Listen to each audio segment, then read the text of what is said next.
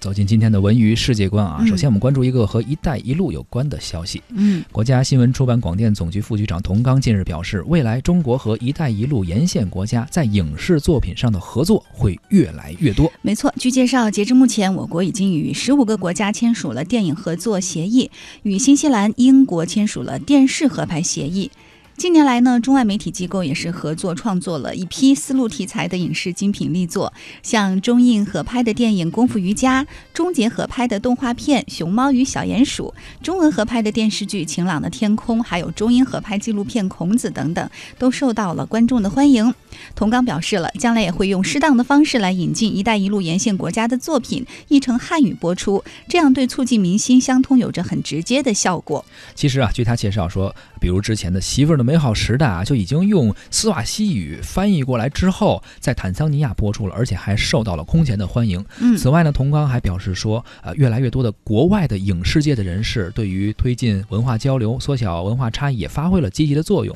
啊，包括有一些呃音乐界的人士，比如说哈萨克斯坦的歌手啊，包括马来西亚的歌手啊，也参与到了中国的综艺节目中。哎、这些节目播出之后呢，也算是让呃中国人更多的了解了这些国外的歌手外国呢也会更加了了解我们中国的综艺啊啊，这样一来，这个节目可以走出去，歌手可以引进来，也是有着非常不错的意义的。